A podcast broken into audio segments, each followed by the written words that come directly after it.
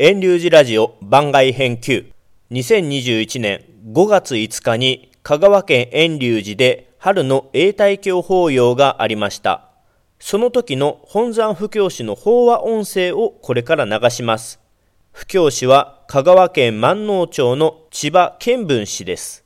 当小座はマスクの着用消毒換気の徹底3密を避ける法要時間を短縮して行いました。布教師の法話は独特な間も大切でしょうが音声は編集して配信していることをご了承くださいませ。ナマンダナムマンダナムマンダナムマンダナムマンダナ煩悩にまなこ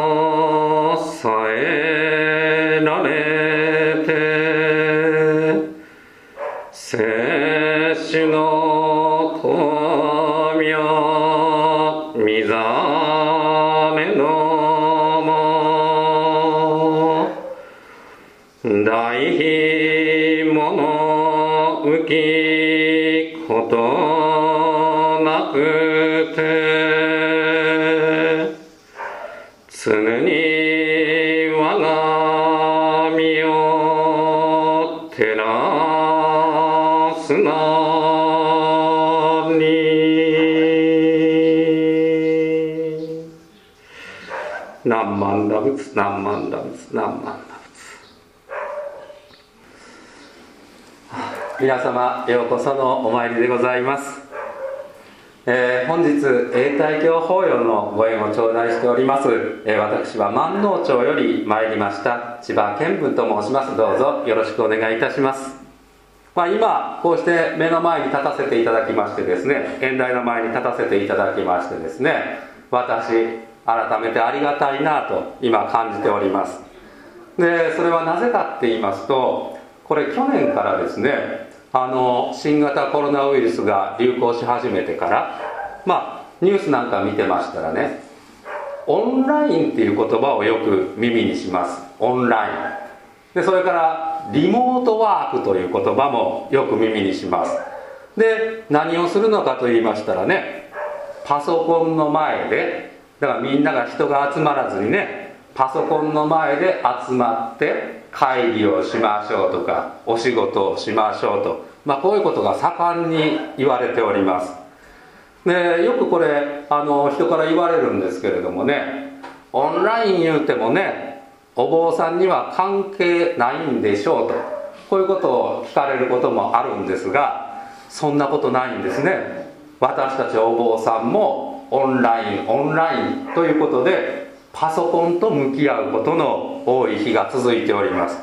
で京都のご本山でね今まででしたらご本山に集まって会議を開いておったのも今はみんながそれぞれ各地でですね自宅のパソコンの前から会議に参加する。でそれから研修会なんかもねお坊さんの勉強会というのもいろいろあるんでございますがそれも今オンライン。オンラインといってパソコンの前で、まあ、こういうふうな勉強会があると、まあ、こういうことが多くなってまいりました。でそんな中でですねあの私も去年から、まあ、この1年ちょっとの間にですねパソコンの前でお話をする。パソコンの前で勉強会の講義をすると。こういうお役をね私いただいたんですね。で去年までそんなことしたことがなかったもんですからね。まあ何でもねやっぱり挑戦してみるということが大事かなと思いましてパソコンの前でのお話のお仕事も引き受けてね勉強会の講義もパソコンの前でしてみたんです。でしてみて感じたことでございますがまあやりづらいんです。やりづらい。なぜやりづらいかと。パソコンの画面はねうんともすんとも言うてくれんのです。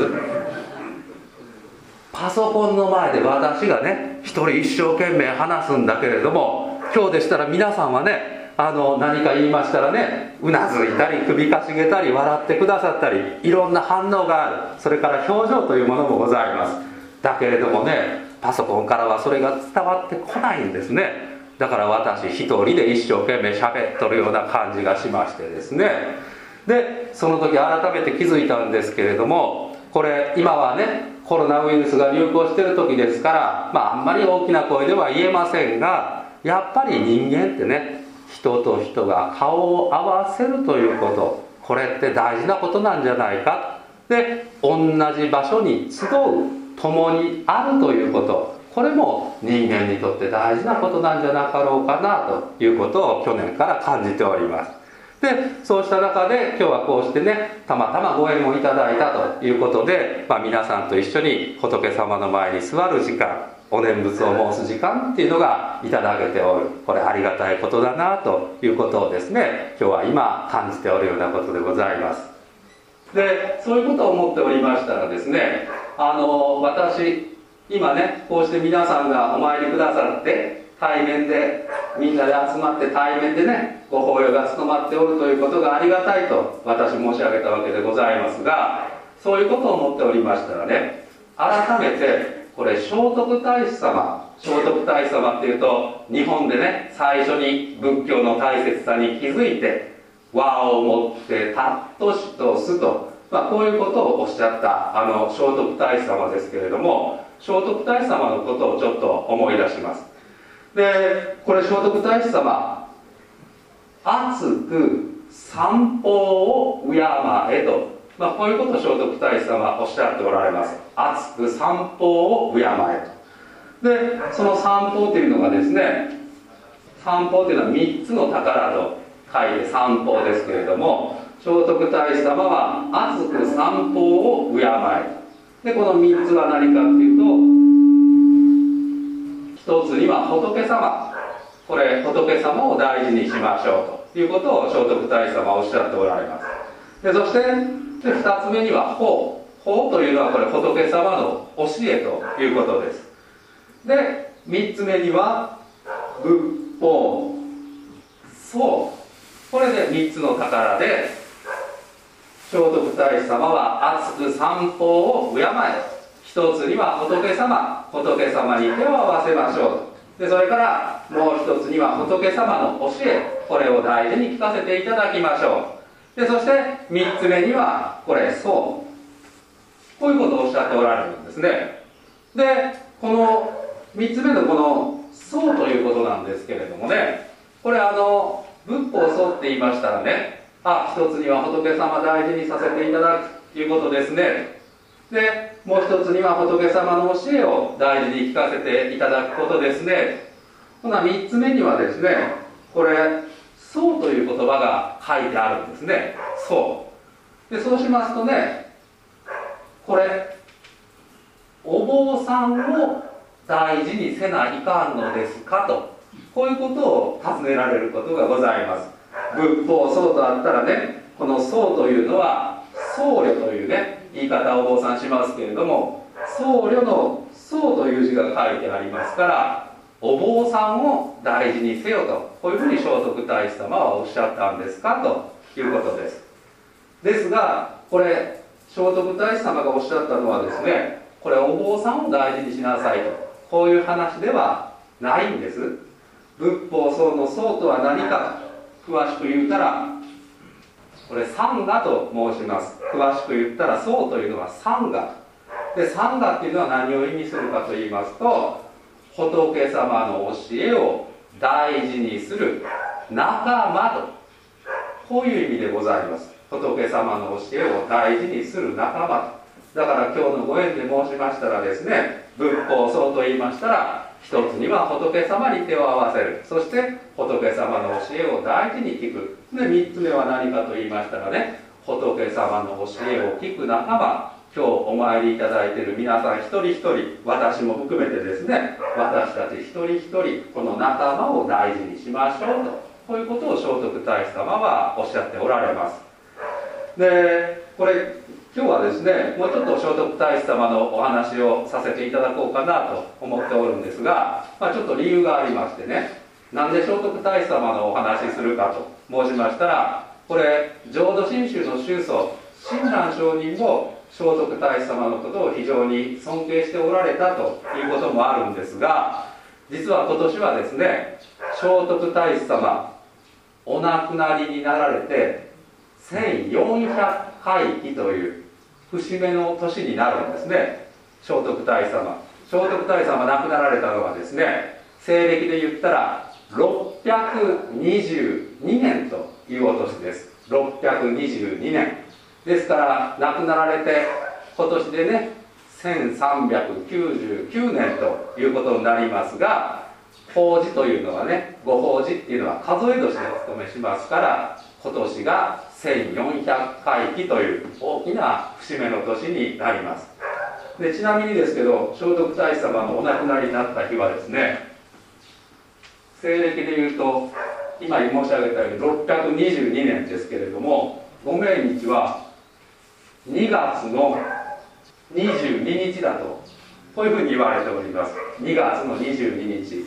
まああのこれね2がたくさん出てくるんですけれどもね非常に覚えやすい数字ですけれどもまあ2月の22日というのは旧暦の2月22日ということでございまして、まあ、新暦に直したら4月になるということで、まあ、先月はねあの奈良県の法隆寺で聖徳太子様の1400回忌のご法事が務まってでそして私ども交渉寺のご本山でもですね春の法要に合わせて、まあ、聖徳太子様の1400回忌がお務めになったと、まあ、こういうことでございます。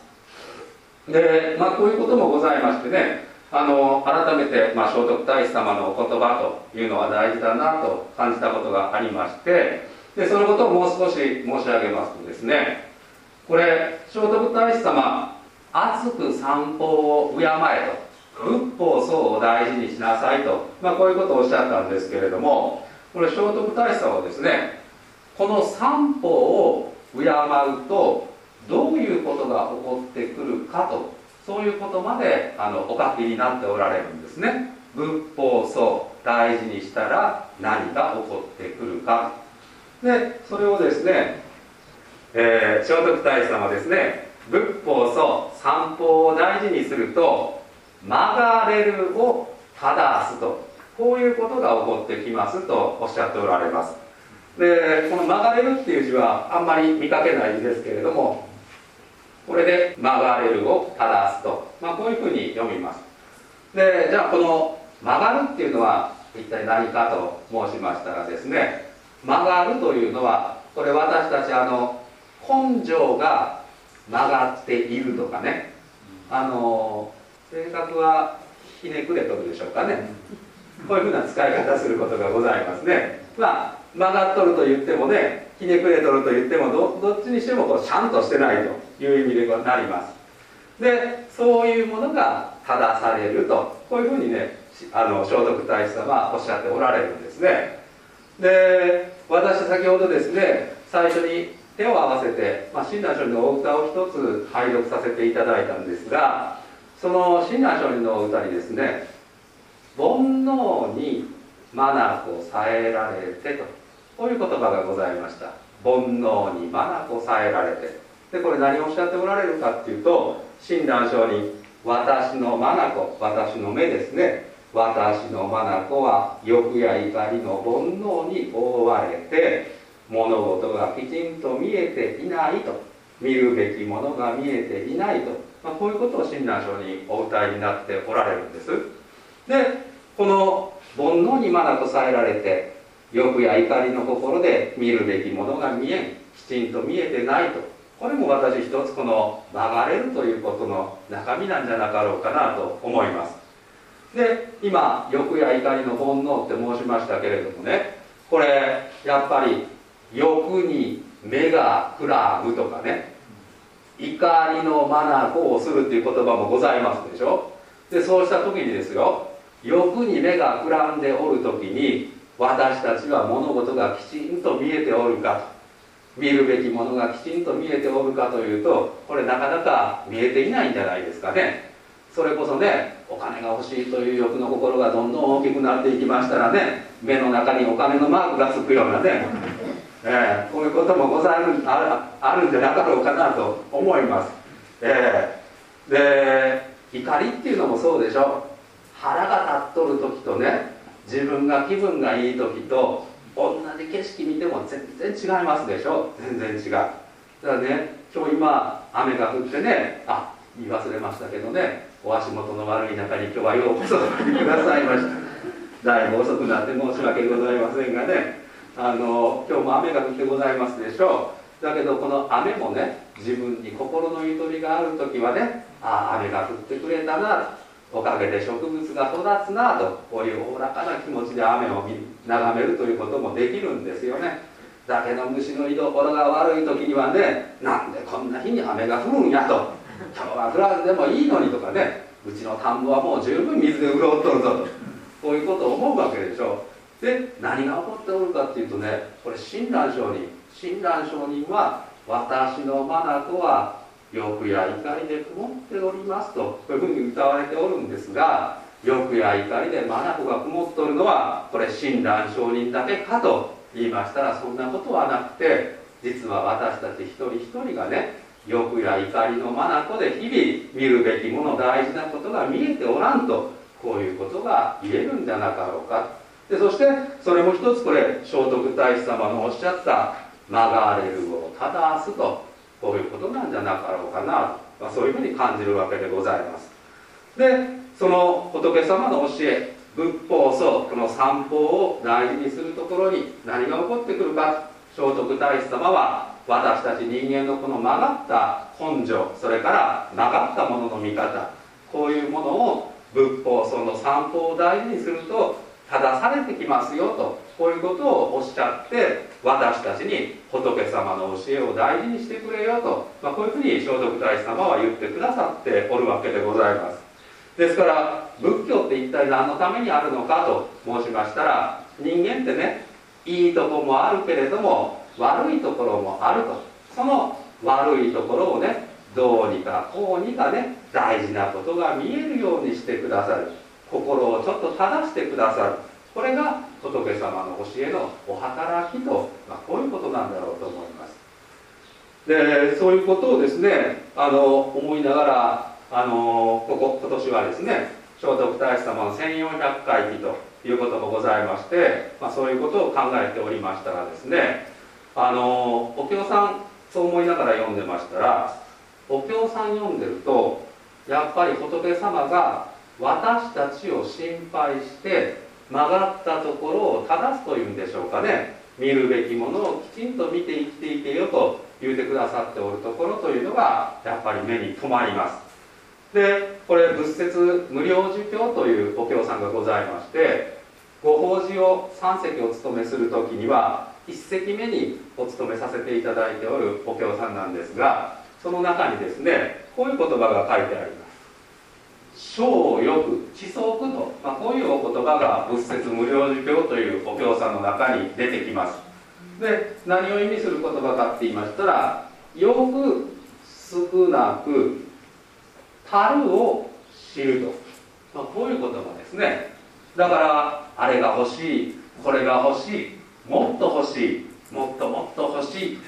それからああなったらいいのになこうなったらいいのになあの人がもうちょっと私の言うこと聞いてくれたらいいなのでこれも欲の心ですけれどもねその欲の心をどんどんどんどん大きくしていくんではなくてどこかでね足ることを知ると満足することも大事ですよと、まあ、こういうお言葉でございます。でこれはあのまあ念のために申し上げておきますけれどもあの仏教っていうのは欲と言いましたらあんまりいい使い方をねしませんので仏教っていうのは欲がない方がいいと思わ思っておられる方があの結構あるんですね。だけれどもよくよく考えてみればですよ欲の心というのはね私たち人間が生きていくために必要不可欠な心でもあると思うんです。あれが欲しいこれが欲しいだけじゃなくてねやっぱ人間っていうのは食欲がある方が健康に過ごせますし睡眠欲というのもね非常に大事なことだと思います。で欲の心が向上心につながるというんでしょうか。こういうこともあろうかと思いますから欲の心というのは私たち人間生きていく上で必要な心なんです。だけれどもその欲の心をですね次から次へとどんどんどんどん膨らましていったならばどうなるかそのことを考えてみましたらね欲の心をどんどんどんどん膨らましていったならばおそらくですよこれ世の中大変なことになっていくんじゃなかろうかと思います。でこれあの昨年の12月でしたかねあのこれ去年のねノーベル平和賞のお話なんですけれども12月頃にあの授賞式がありましてですねでその頃にですね新聞見ておりましたら去年のノーベル平和賞っていうのは国連世界食糧計画という、まあ、こういう団体が平和賞をいただかれたんだそうです。でその団体は一体何をするところかって言いましたらね食べ物がなくて困っている人たちに食料援助食べ物を届けると、まあ、こういうお仕事をしている団体なんだそうです。で食べ物だけじゃなくてですね教育の支援とか、まあ、そういったこともしておる団体なんだそうです。でそうしましたらねあの去年ノーベル平和賞の授賞式が12月頃ありましてでその国連世界食糧計画という団体がノーベル平和賞を受賞すると。でその受賞した理由が今申し上げたように世界中の食べ物に困っておる人に食べ物を届けると、まあ、そういうお仕事をなさった。でその時にですねこの国連世界食糧計画という団体が1年間にどれぐらいの食べ物を食料支援しておるかということが新聞に載っておりました。1年間にどれぐらい。そうしましたら1年間に400万トンという量。これを食料支援をしておるんだそうです。で400万トンって言いますとねちょっと数字が大きすぎて私ピンとこんなと思ってキログラムに直すとどれぐらいかなと思いましたらね40億キロとこういうことになるそうなんですが、まあ、こっちも今一つピンとこなかったんでねあの分かったのはものすごい量ものすごいたくさんの量を世界中で食料支援をされたんだなでその功績が認められてノーベル平和賞をいただかれたんだなと、まあ、こういうことだったんですね。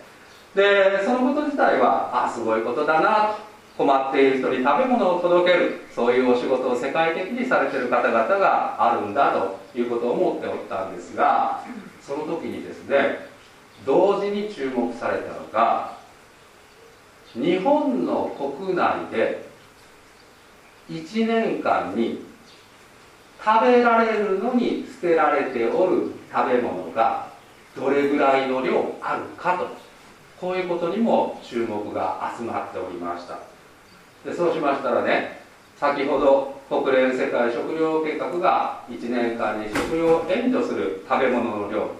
これが1年間に400万トンという量。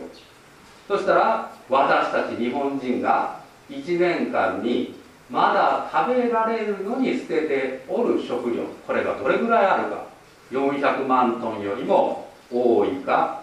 少ないかとこういうことで言ったらですね。400万トンよりもはるかに多いんだそうですね、えー、これ3年前のあの計算だそうですが私たち日本人は1年間にですね600万トンこれまだ食べられるのに捨てられる食べ物の量って書いてありましたからね。相当な量を私たちは、まあ、食べ残してと言いましょうかね、まあ、捨てておるんだなと、まあ、こういうことを感じました。でそのことを思った時にねこれ私自身も正直に申し上げますと私自身もね食べるの好きです、ね、食べるの大好きです。で自分の好きなものだったらねまあ一つちょっと食べてねあ美味しかったな満足したなとこうなればいいんですけれどもね美味しいものちょっと食べたらねもうちょっと欲しくなりませんか？ねこれぐらいで済んどったらいいのにねいやもうちょっと欲しいなともうちょっと欲しいなと。でついつい食べ過ぎてねどうなるかってこの辺が大きくなってくるんですけどね、えー、でもそういうことってございますでしょう。でやっぱり人間ってねまあ食べ物も好みがありますけれどもね。自分の好きな食べ物というのはやっぱりもうちょっと食べたいなとかお腹いっぱい食べたいなとこういう気持ちになるのも人間だと思うんです。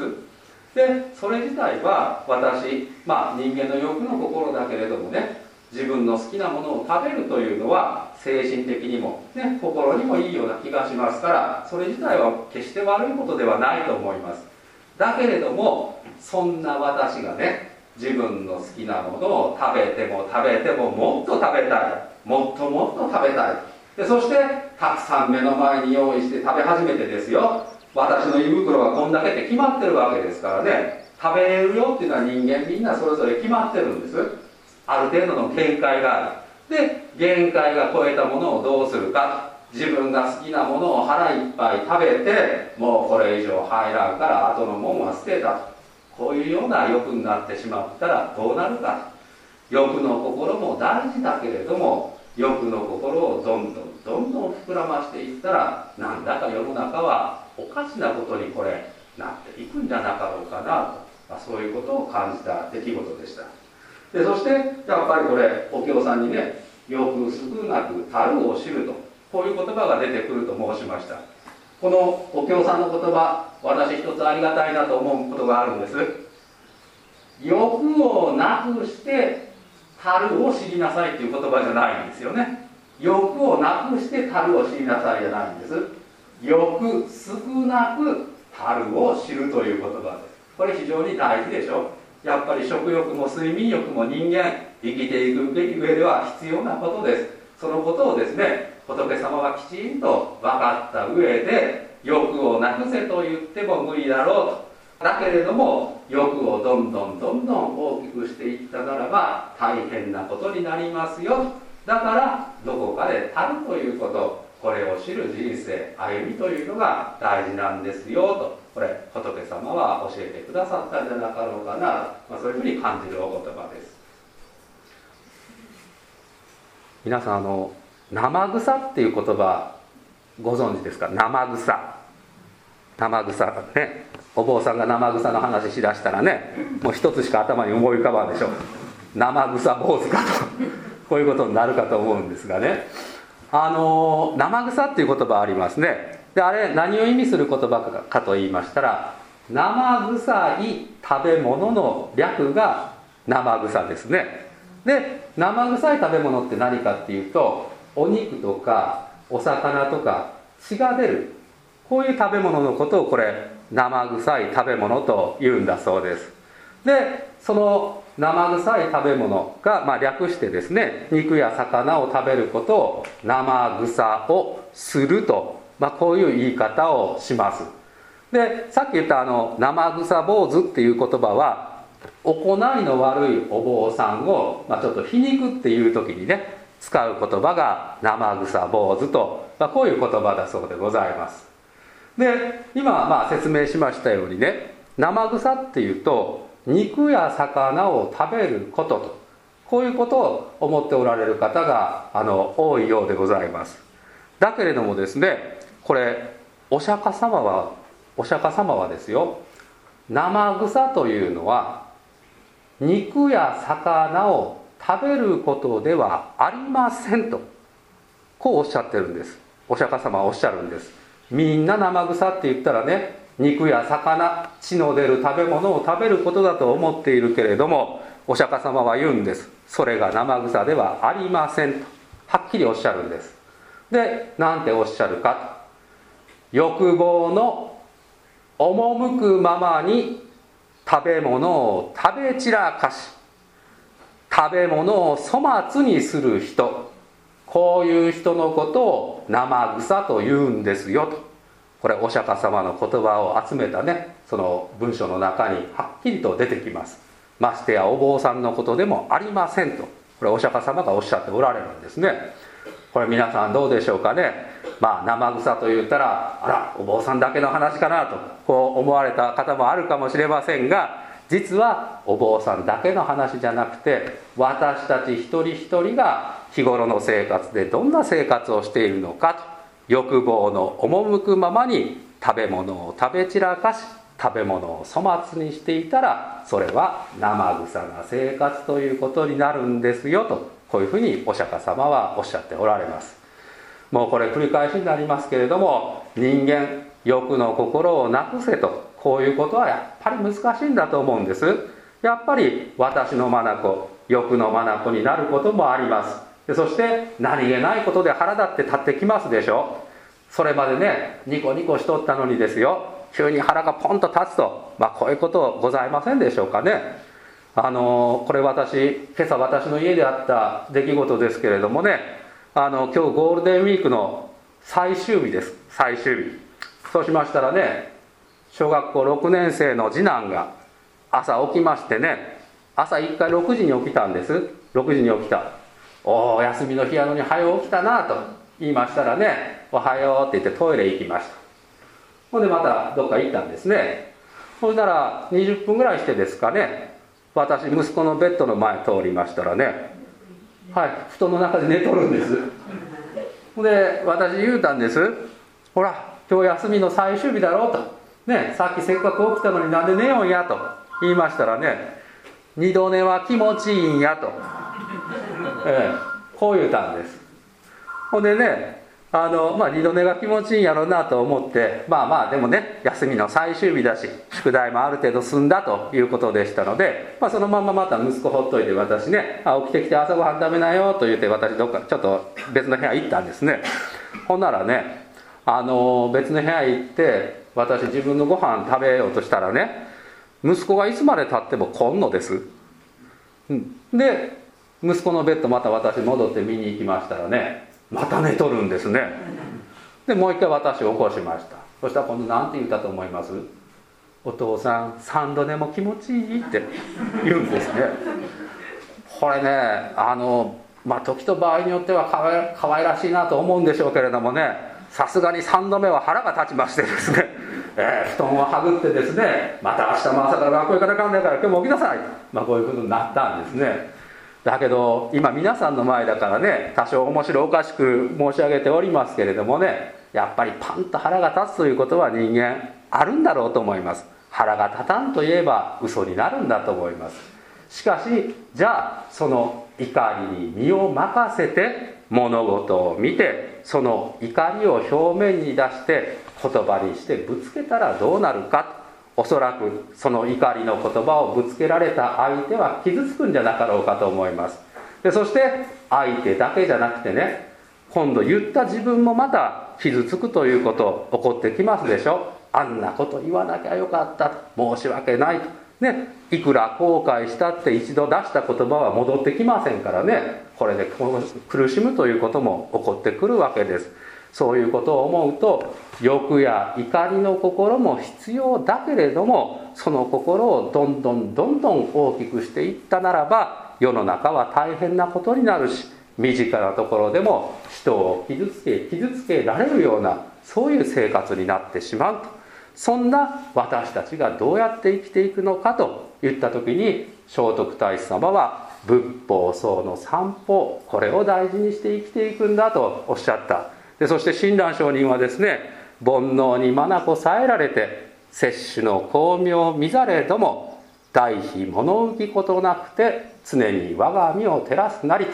私は欲や怒りで大事なことが見えておらん。だけども阿弥陀様という仏様は決して見捨てることがありませんと親鸞上人おっしゃるんです。いついつまでもどこどこまでも私たちに大事なことを伝えようとする知らせようとしてくださってるそんな仏様が阿弥陀様だと、まあ、親鸞聖人はお歌いになった。その親鸞聖人のお歌の心を味わってみますとですね欲の心も怒りの心もなくせんけれどもだからこそ仏様の教えに耳を傾けて仏様に手を合わせてそしてみんなと共に仏様の教えを大事にして生きていくこういう生き方が私たちには大事なことなんじゃなかろうかなと、まあ、そういうことを感じることでございます。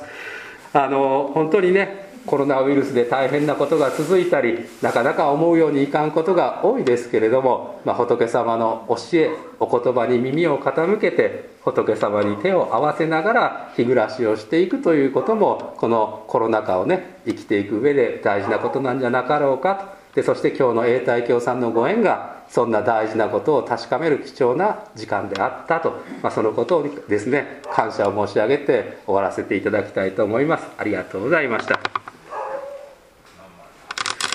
何万打仏何万打仏